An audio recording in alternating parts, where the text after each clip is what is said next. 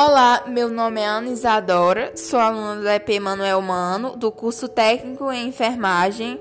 Hoje eu vim falar sobre a deontologia em enfermagem.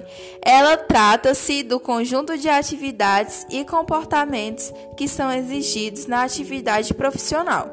Também refere-se aos deveres da enfermagem durante sua atuação profissional. A deontologia são normas estabelecidas para a correção de suas intenções, ações, direitos, deveres e princípios.